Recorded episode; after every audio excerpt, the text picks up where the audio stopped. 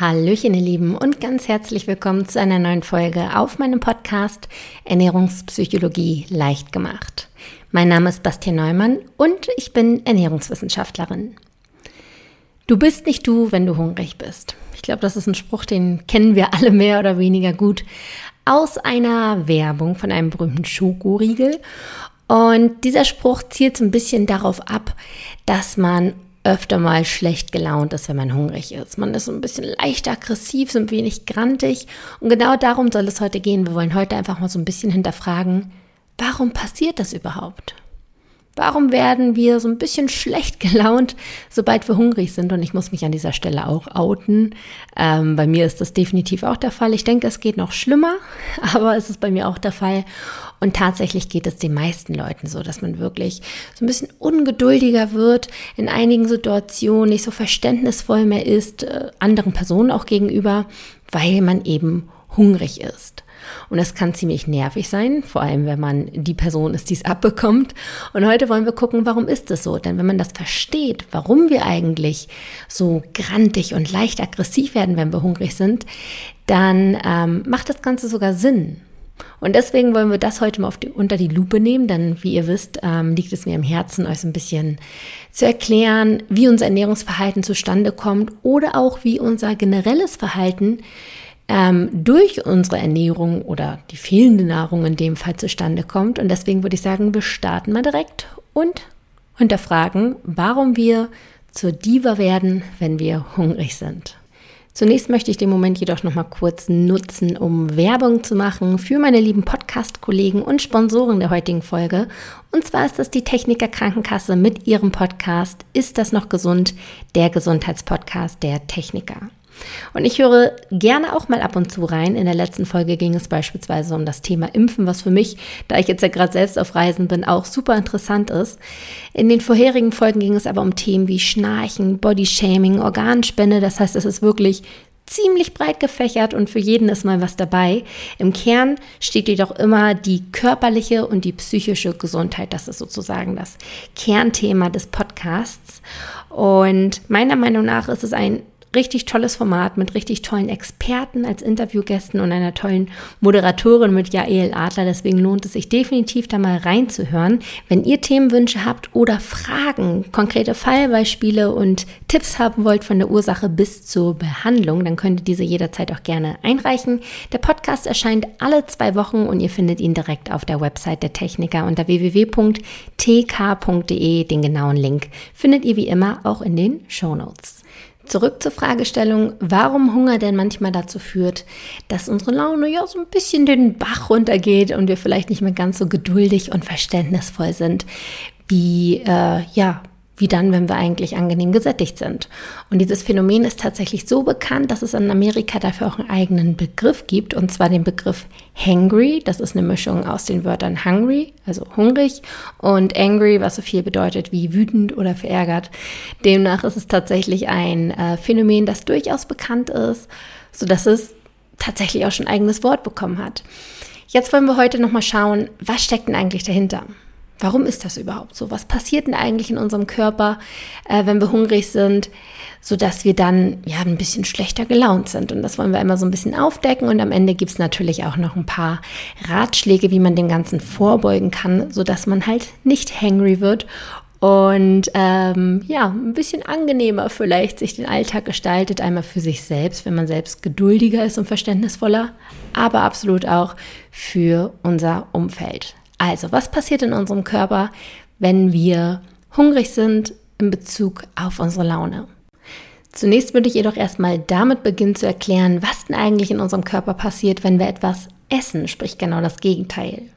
Wenn wir etwas essen, dann kommt es nämlich zum Anstieg des sogenannten Blutzuckerspiegels. Ich denke, davon haben die meisten wahrscheinlich schon mal was gehört, denn durch die verschiedenen Nahrungsbestandteile, zum Beispiel Kohlenhydrate, gelangen Zucker in unserem Körper und gehen dann durch den Darm in die Blutbahn.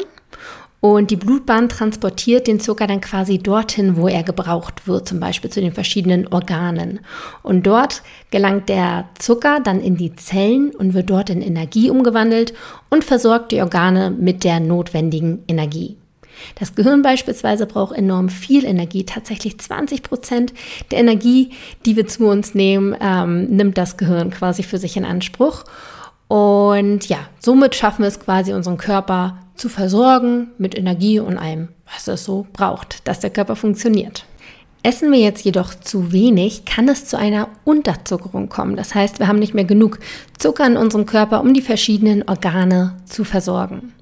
Tritt das ein, dann wird ein absolutes Notsignal in unserem Körper ausgelöst. Das ist wirklich ein Notzustand und uns wird quasi über Hormone vermittelt, dass wir jetzt essen sollten. Der berühmte Heißhunger tritt ein. Der Körper möchte um jeden Preis einfach Nahrung bekommen, damit der Unterzucker ausgeglichen wird und unsere Organe mit genug Energie wieder versorgt werden.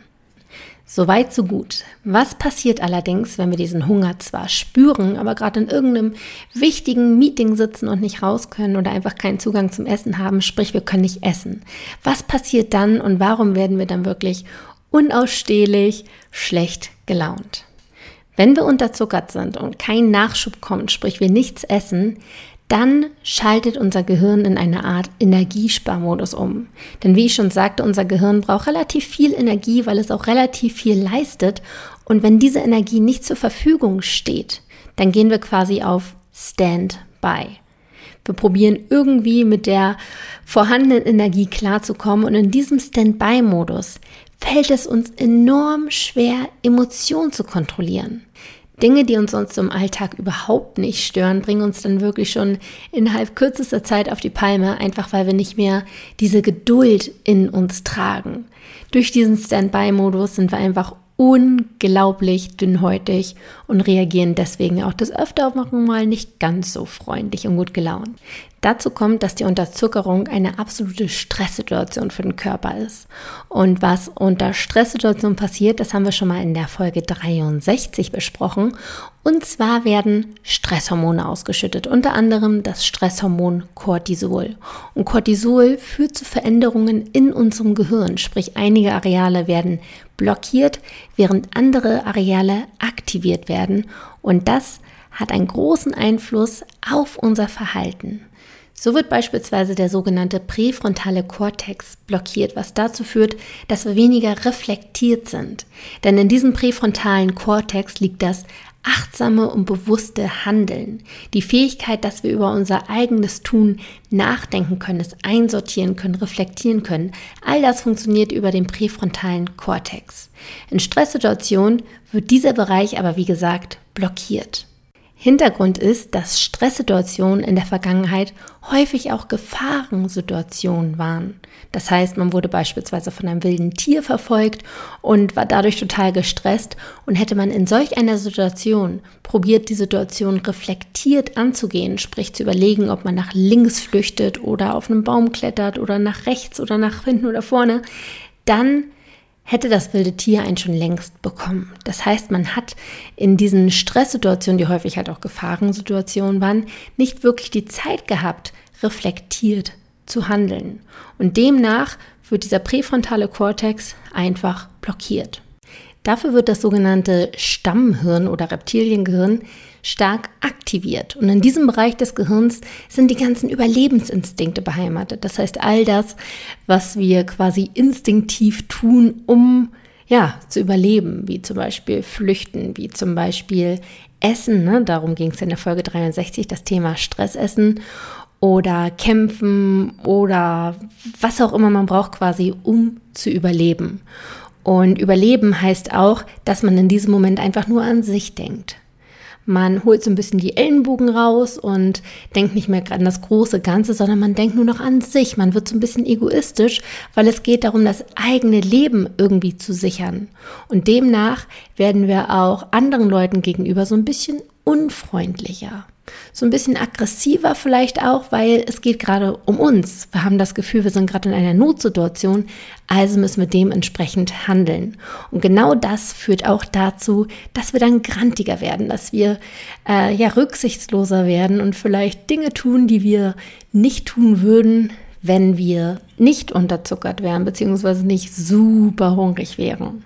Das heißt also, dass wir hangry werden, wie der Amerikaner sagen würde, beziehungsweise dass wir schlechte Laune bekommen und so ein bisschen leicht aggressiv werden, wenn wir hungrig sind, liegt daran, dass das Gehirn, wenn wir unterzuckert sind, so ein bisschen in den Standby-Modus geht und die Aktivierung der Areale sich durch die Stresssituation dahingehend verändert, dass wir selbstsüchtiger werden, dass wir egoistischer werden, dass wir nicht mehr ganz so umsichtig sind und halt wirklich nur über unser eigenes Wohl nachdenken und dieses Wohl tritt ein, wenn wir essen. Das heißt, alles, was nicht mit dem Essen zu tun hat, wird von uns als negativ abgestempelt und wir haben keinen Bock drauf und wir reagieren wirklich so ein bisschen bissig.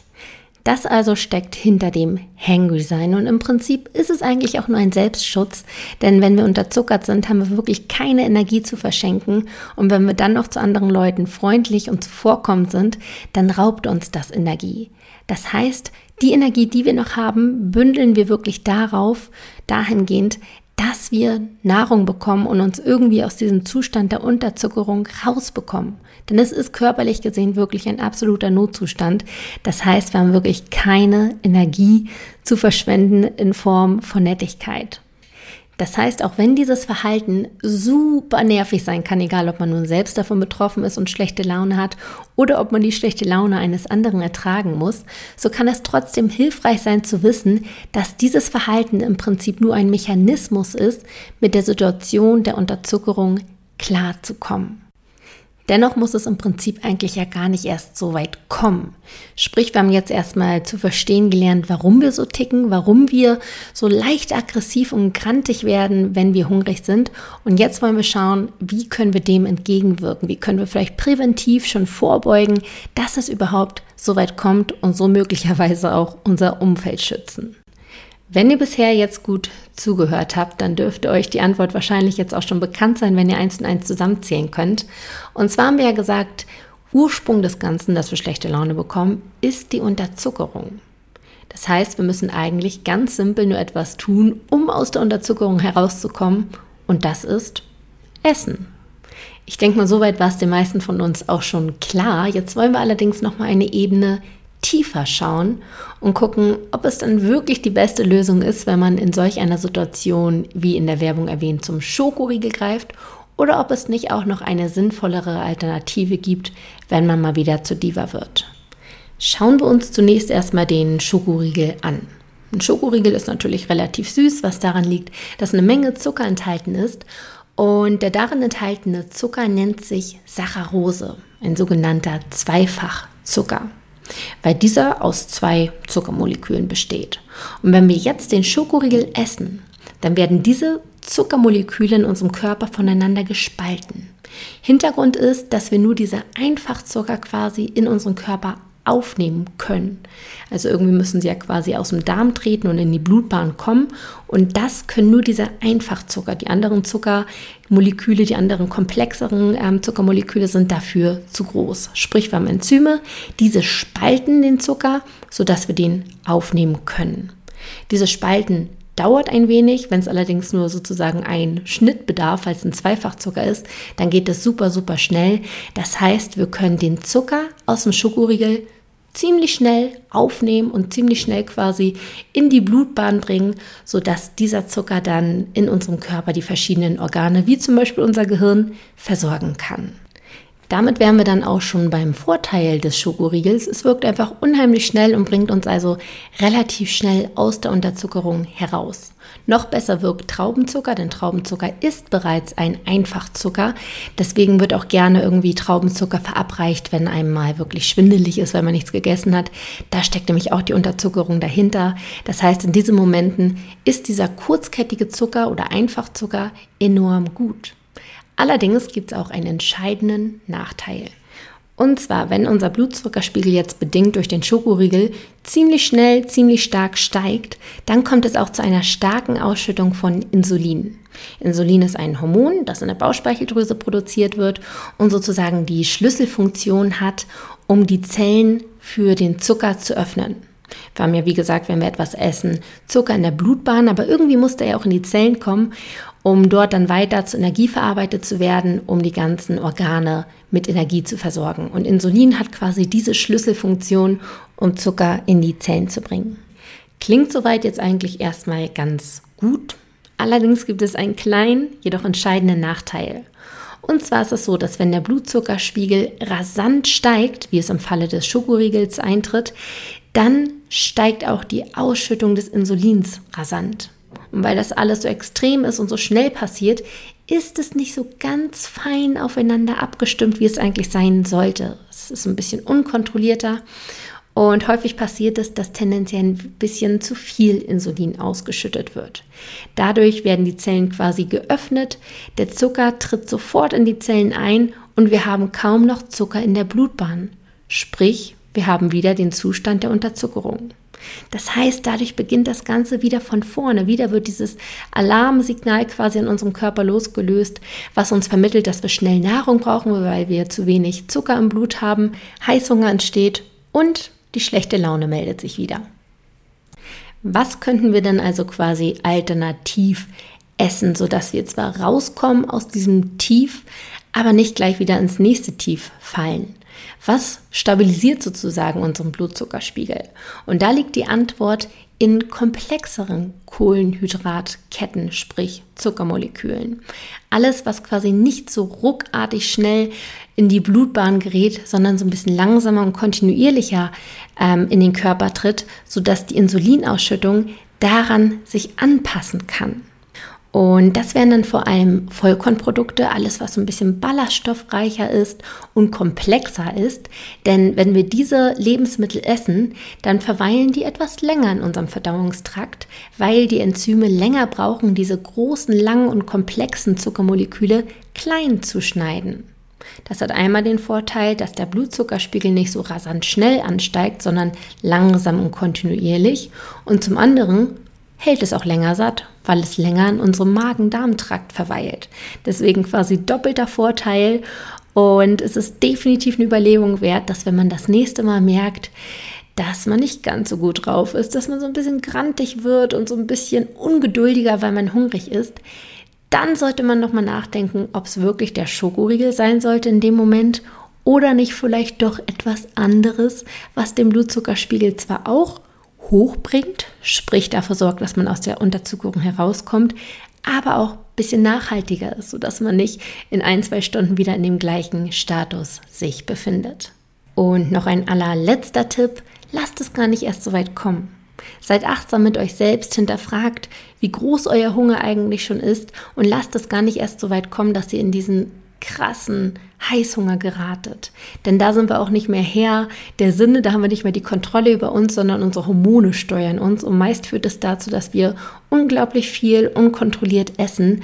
Und deswegen ist es einfach wirklich sehr, sehr empfehlenswert, achtsam mit sich selbst umzugehen und achtsam festzustellen, wann man eigentlich schon Hunger hat.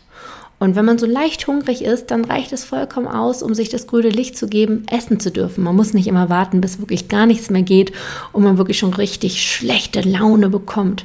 Das heißt also, präventiv ist es da gut, einfach schon mal achtsam zu hinterfragen, wie sieht es eigentlich aus mit den eigenen Körpersignalen und dementsprechend dem Körper auch das zu geben, was er dann braucht.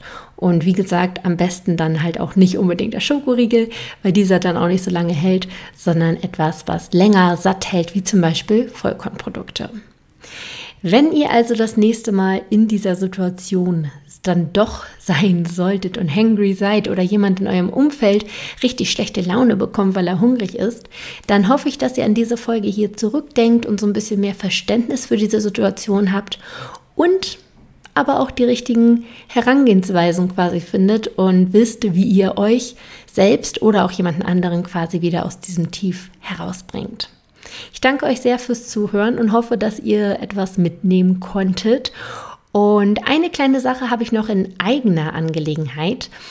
Ähm, der eine oder andere wird es bestimmt mitbekommen haben. Im Oktober gab es den ersten Durchgang meines Online-Kurses und Anfang des Jahres, quasi mit den guten Vorsätzen, starten wir in die nächste Runde des Online-Kurses Ernährungspsychologie, wo ich euch dabei helfe, dass ihr wieder ähm, eine gesunde Beziehung zum Essen aufbaut, dass ihr euer eigenes Ernährungsverhalten versteht, entspannter werdet und wirklich auch in die Umsetzung kommt. Darum geht es. Es gibt jeden Tag eine Übung, sodass man wirklich in die Umsetzung kommt und nicht nur Theorie, Theorie, Theorie konsumiert, sondern wirklich ins Machen kommt und wirklich wieder sein eigenes Ernährungsverhalten in den Griff bekommt und die Kontrolle über sein Ernährungsverhalten zurückgewinnt. Ihr könnt euch jetzt schon auf die Warteliste setzen und zwar unter www.bastien-neumann.de slash Kurs. Dort könnt ihr, könnt ihr euch ganz unverbindlich auf die Warteliste eintragen und erfährt quasi als erstes, wann es losgeht, wann ihr euch wo anmelden könnt. Seid dabei. Ich freue mich auf jeden Fall sehr über jeden, der dabei ist. Und übrigens wird es in dieser Runde auch nur 50 Plätze geben. Das heißt, es ist stark limitiert. Und wenn ihr dabei sein solltet oder wollt, dann solltet ihr euch auf jeden Fall ranhalten.